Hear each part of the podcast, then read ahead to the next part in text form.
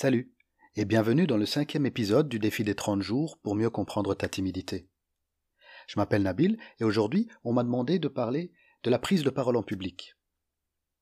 Alors si toi aussi tu ressens des difficultés à t'exprimer en public, c'est que tu fais simplement partie de la majorité écrasante de la population. Plus de 70%, comme on dit en Belgique.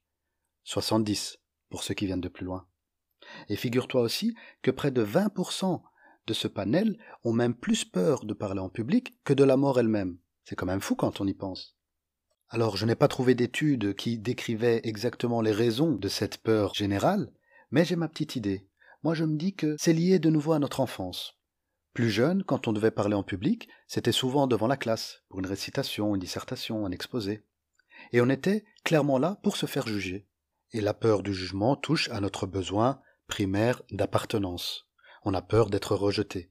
En plus, je me dis que l'effet de groupe peut générer instinctivement chez nous un sentiment d'insécurité. Face à une seule personne qui nous voudrait du mal, il est encore possible de se défendre, mais dès qu'on a affaire à plusieurs personnes en même temps, ben, si on n'est pas entraîné, il va être difficile de s'en sortir indemne. En plus, quand ils sont beaucoup, on ne sait pas où poser le regard. On a un peu l'impression qu'on est seul contre tous, un peu comme s'ils s'étaient ligués contre nous. Et je pense que c'est une des difficultés justement de la prise de parole en public, pour un timide, et pour les autres d'ailleurs aussi, c'est que ça démultiplie les peurs. Peur de l'inconnu, peur du jugement, peur du rejet, etc.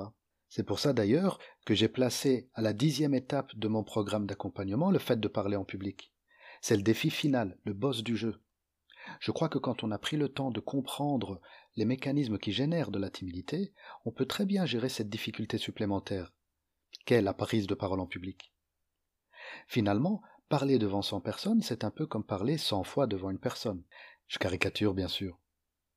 En fait, les difficultés restent les mêmes. Il te faudra comprendre et reconnaître ce qui t'arrive, dédramatiser la situation pour générer un minimum de peur et changer de regard sur la réalité des enjeux.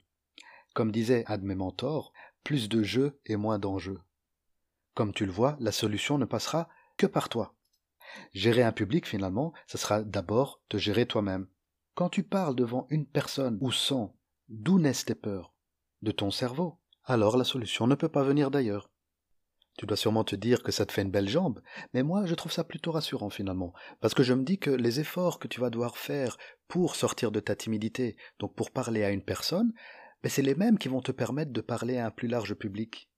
Tu vas donc devoir commencer par comprendre ce qui t'arrive, ce que tu ressens, changer de regard sur les choses, dédramatiser les situations, prendre du temps pour bien intégrer tout ce que tu auras appris.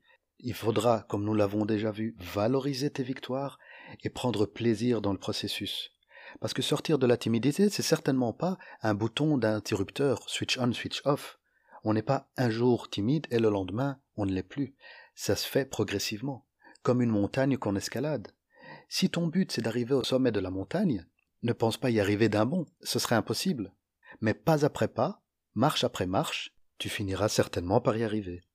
Ceci étant dit, je vais quand même te donner quelques astuces dans le cas où tu devais t'exprimer en public prochainement. Tout d'abord, tu peux essayer de bien préparer ton contenu, le fond de ta présentation. Qu'est-ce que tu vas dire? Quel est le message que tu veux faire passer? Tu vas pouvoir aussi te concentrer sur le contenant, la forme, ton nom verbal, te tenir bien droit, bien respirer, avoir une voix qui porte, tu vas pouvoir faire attention aussi à ton entrée, ta sortie. Certains disent d'ailleurs que pour marquer les esprits, il faut principalement se focaliser sur son entrée et sa sortie. Entre les deux, on fait ce qu'on peut. Je peux te conseiller aussi d'aller chercher les regards plutôt que de te regarder toi-même. Ainsi, ça te permettra de te rendre compte que cette masse devant toi n'est finalement qu'une somme d'individualité. Aussi, rappelle-toi que le public qui est devant toi est là pour t'écouter, et ils ont choisi d'être là. Il n'y a donc aucune raison que ça se passe mal. Dernière petite astuce, et non des moindres, donne-toi la permission de ne pas être parfait. Pour être satisfait, tu aurais besoin de combien sur dix si on veut rester dans le système de jugement scolaire? La perfection n'existant pas, qu'est-ce qui est réellement important pour toi? Quel est le message que tu veux faire passer?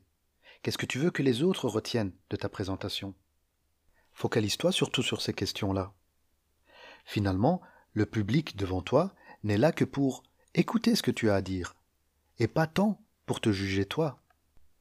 Alors on respire un bon coup, on se détend, et on se concentre surtout sur le pourquoi.